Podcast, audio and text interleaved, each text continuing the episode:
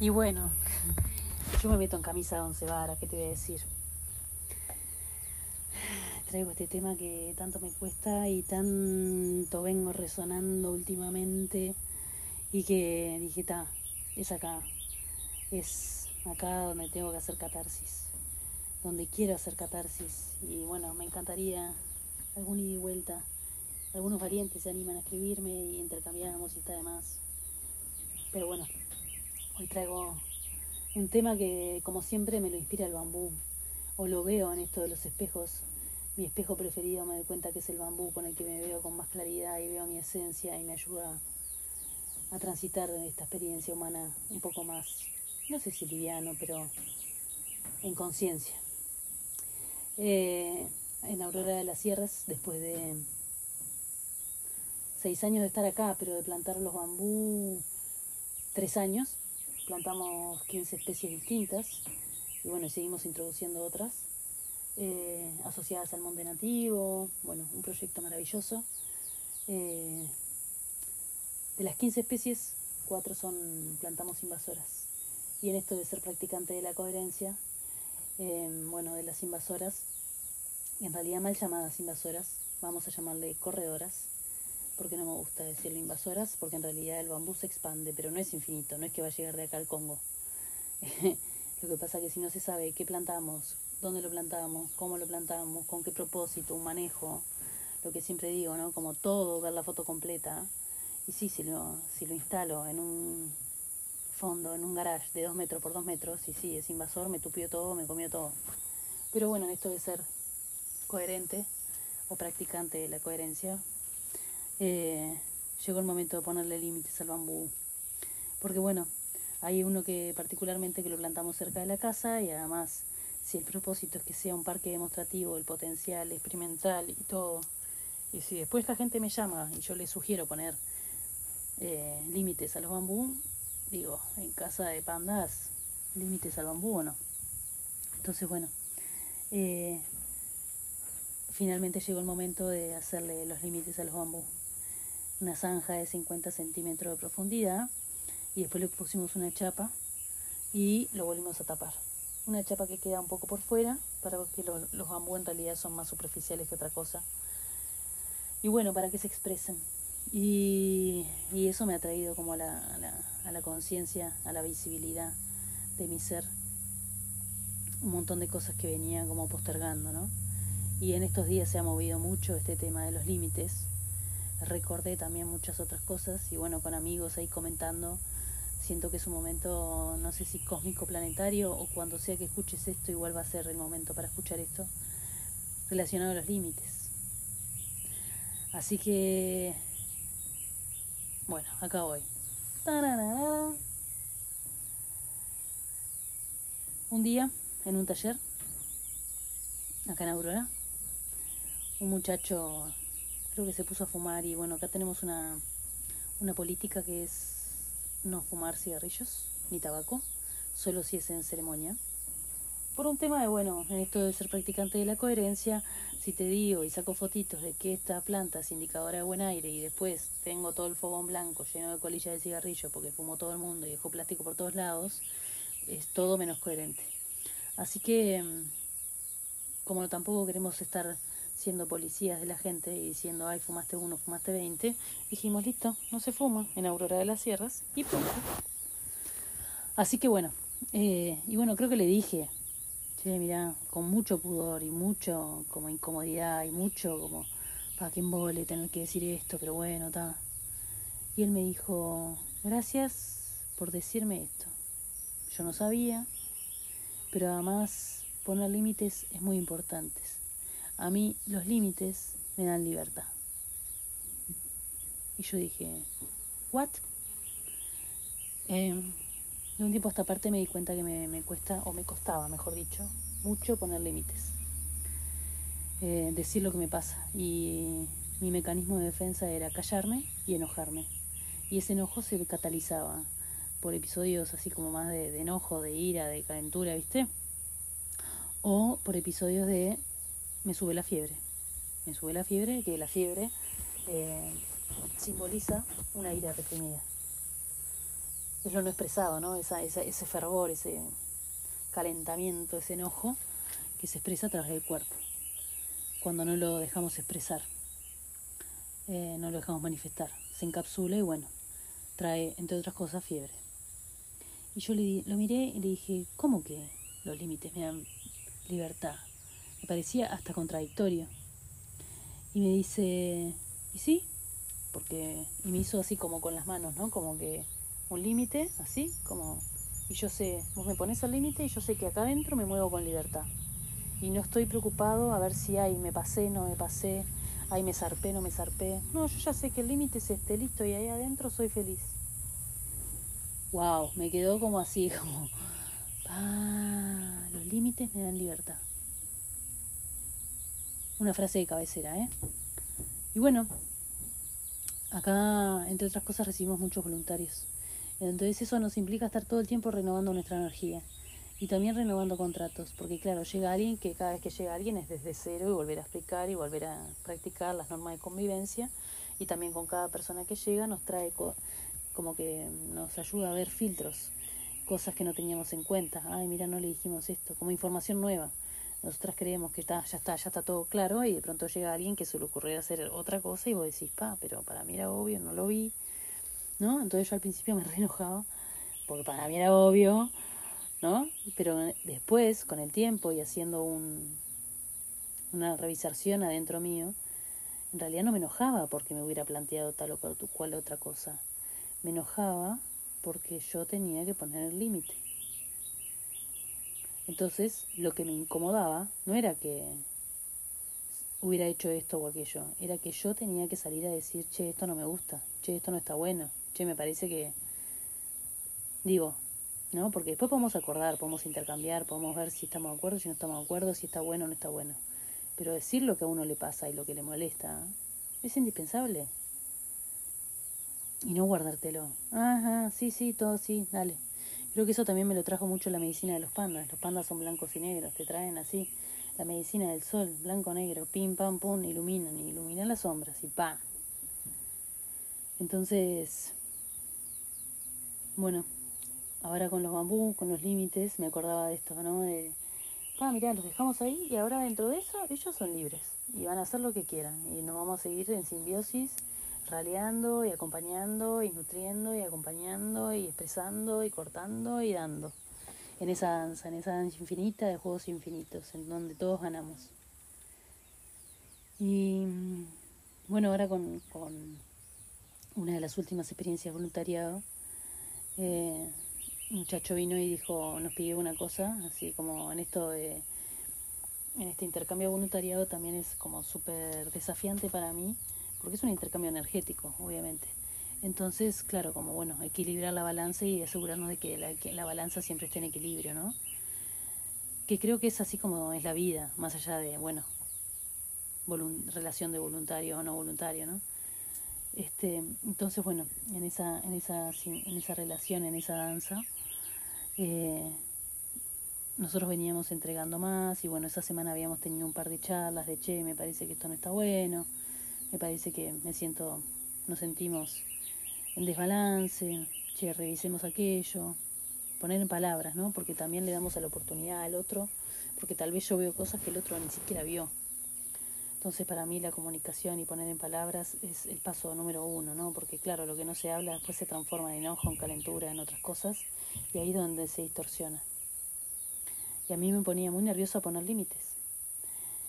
Hablamos, acordamos, reacordamos, estuvo divino. A la semana viene con otro tema. Y fue tipo descuido total. Y dije, pa, esto no está bien. Y me reenojé así como humana en proceso de desaprender y aprender nuevas formas, también reconozco mi humanidad. Entonces en ese momento no hablé, lo procesé, lo procesé, lo procesé hasta poder hablarlo de una manera amorosa, ¿no? Eh, límites con amor, eh, pero límites al fin. Y bueno, poner, poner en palabras, decir, para mí fue tremendo, tremendo ejercicio. Y revisando para atrás, decir, ¿no? Como Ah, pero vos, hablamos de todo esto, hablamos de aquello, las palabras, sí, yo soy un hombre de palabra, pero digo, La palabra se honra actuando en coherencia, ¿no? Porque yo te puedo decir que divino, pero viene un viento, sopla las palabras y ta, ¿y qué me queda? Lo que hiciste, no lo que dijiste, ¿no? Entonces, honrar esa palabra que es el primer paso para la creación, ¿no? Porque los, lenguajes así del universo es el sonido, es el primer lenguaje del universo. Y con la palabra creamos. Y, bueno, como honrar esa tecnología que tenemos como seres humanos. Em, esos límites me pasó también otra vez con otro voluntario que se le fue la moto, la cadena.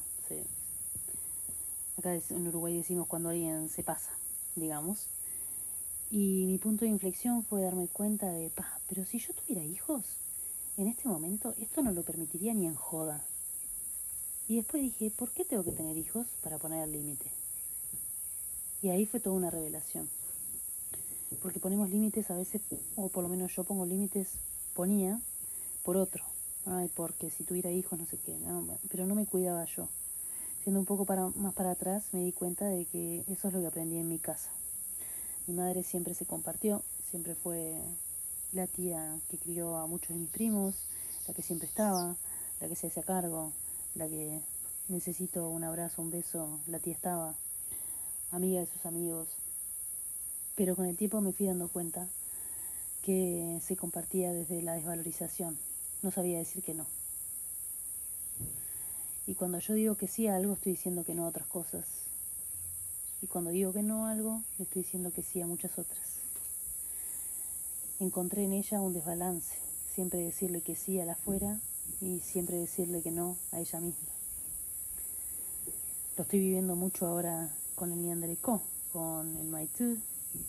Estoy haciendo un ciclo personal y me doy cuenta que dedicarme a mí me, me cuesta o me costaba. Y la típica, ¿no? Vamos a algo más mundano, cocinar la típica, mucha gente le pasa. Ay, cocino porque vienen mis amigos, pero si no, yo ni pedo. No, yo no, no, ni a palos. No, yo no me voy a cocinar para mí. Y qué importante es nutrirnos y nutrirnos más allá del alimento, nutrirnos nuestro ser, darnos ese espacio, ese mimo, ese amor. Porque si no me amo yo, ¿cómo voy a pretender amar genuinamente a los demás? Y poner siempre afuera no da. Entonces me di cuenta que eso, que mi mamá se compartía y es lo que aprendí, desde la desvalorización, porque siempre ayudó por demás y pocas veces supo decir que no.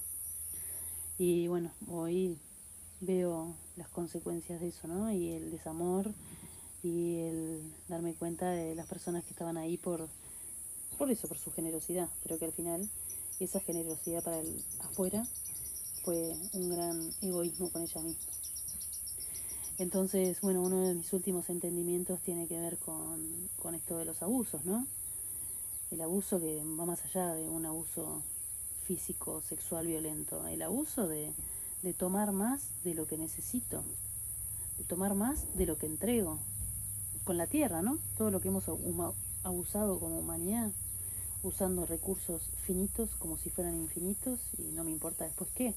Y no me doy cuenta que en realidad no tengo escapatoria, me puedo mudar de país, pero voy a seguir viviendo en esta nave tierra. Entonces, ese abuso tiene que ver con no poner límites, porque yo, si viene alguien y me pide algo, me pide algo, me pide algo y después me pide, me va a seguir pidiendo hasta que yo no le diga, bueno, está, basta. O bueno, está, vos también dame. O bueno, ¿cuál es el intercambio? Eh, entonces, como enrababa esto, ¿no? De, bueno, los abusos y el abuso energético y el desequilibrio entre el dar y recibir, también viene porque por no poner límites saludables. Y no poner límites tiene que ver, y esta fue uno de mis últimos entendimientos, porque no pongo límites, porque no me amo, porque no me valoro, porque no me veo, porque me sigo compartiendo, compartiendo, compartiendo, igual no importa, o para que me quieran, o para que me vean, o para que me acepten, o para seguir perteneciendo. Al final quien paga las consecuencias soy yo. Entonces, el abuso viene porque no pongo los límites, y porque no pongo los límites, o porque no los ponía, porque tengo que admitir que con esto estoy en una gran transformación diciendo lo que necesito, pidiendo, reflexionando, respirando hondo, discerniendo y entonces, bueno, sí, es lo que necesito. Y lo pongo en palabras. Y somos todos distintos y capaz que el otro ni se dio cuenta. O capaz que se dio cuenta y no le pareció tan grave, pero hacer valer mi voz. Y bueno, ahí caminando mucho la valorización, el reconocimiento, el amor propio. Y solo ahí, estando entera, estando completa, reconociéndome, honrándome, puedo poner límites y puedo no permitir más ese abuso. Así que bueno, todas estas lecciones surgieron así con fuerza y contundencia desde, desde este límite que le pusimos al bambú, que cada vez me enseña, eh, cada vez me enseña más cómo vernos, cómo reconocernos y cómo habitar sanamente en la tierra. Eh, porque bueno, somos, somos sin tercer, la, la separación es una ilusión, pero bueno, cada uno tiene su individualidad también y en esa danza estamos, como he hablado en otros episodios, Seba, el, el, concepto de Seba, S-E, B corta A, que lo trae Daniel Christian Wall, y es la danza entre un ego saludable y un eco en armonía, ¿no? Como entre el yo y el afuera y esa danza, ¿no? Entre yo y el afuera. Y me comparto, pero me nutro y me comparto, pero me atiendo a mí también y no me descuido. Y bueno, en este viaje estoy volviéndome a comprar ropa que hace muchos años no me compraba, eh, porque está, entiendo que, ah, sí, bueno, porque la sustentabilidad, pero eso no tiene que ver con, que no, no pueda estar decente eligiendo lo que me gusta y sentirme bien, sentirme, ¿no? Como energéticamente, pa, mira qué linda esta remera, pa. Obviamente, siempre discerniendo, ningún exceso, ningún extremo es saludable, ¿no? Pero estoy hablando de no les miento, hace cuatro o cinco años no me compraba ropa. O, me, o heredaba o estaba con las tres remeras de siempre. Y no da, la verdad que no da. Me lo quiero grabar porque no da. Y cuidarnos, mimarnos, atendernos en belleza, en salud y obviamente siempre en coherencia es indispensable hoy y siempre para cualquier edad, para cualquier momento. Así que bueno, les dejo, nos dejo esta reflexión, este sentir. Ojalá que lo disfruten y bueno, si resuena o resuena en tu corazón, me encantaría leerte. Un abrazo enorme.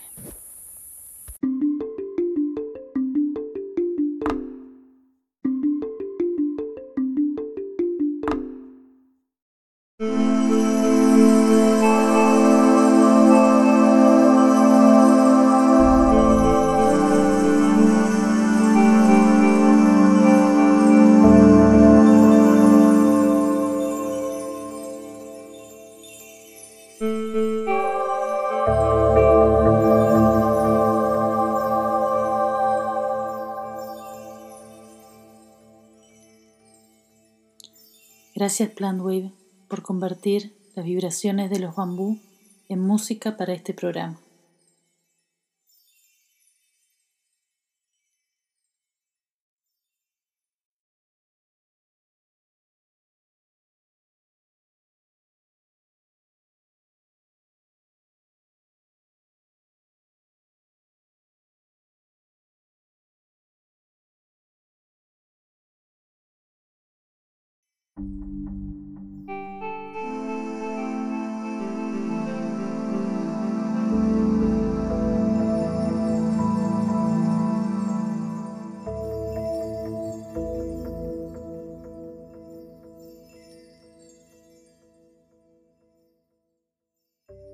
La travesía en la nave tierra la podemos disfrutar tanto como queramos. El bambú me cambió la vida. Con él cambié mi forma de ver y habitar el mundo. En esta bitácora de viaje comparto mis experiencias de vida. Ojalá te inspire a sintonizar con Gaia para descubrir y manifestar tu verdad, solo para valientes. Mi propósito es propagar la sabiduría de Panda Madre y del espíritu del bambú, también conocido como Tacuara, como una tecnología para la felicidad. Mi nombre es Ana Laura Antunes y esto es Conexión Tacuara.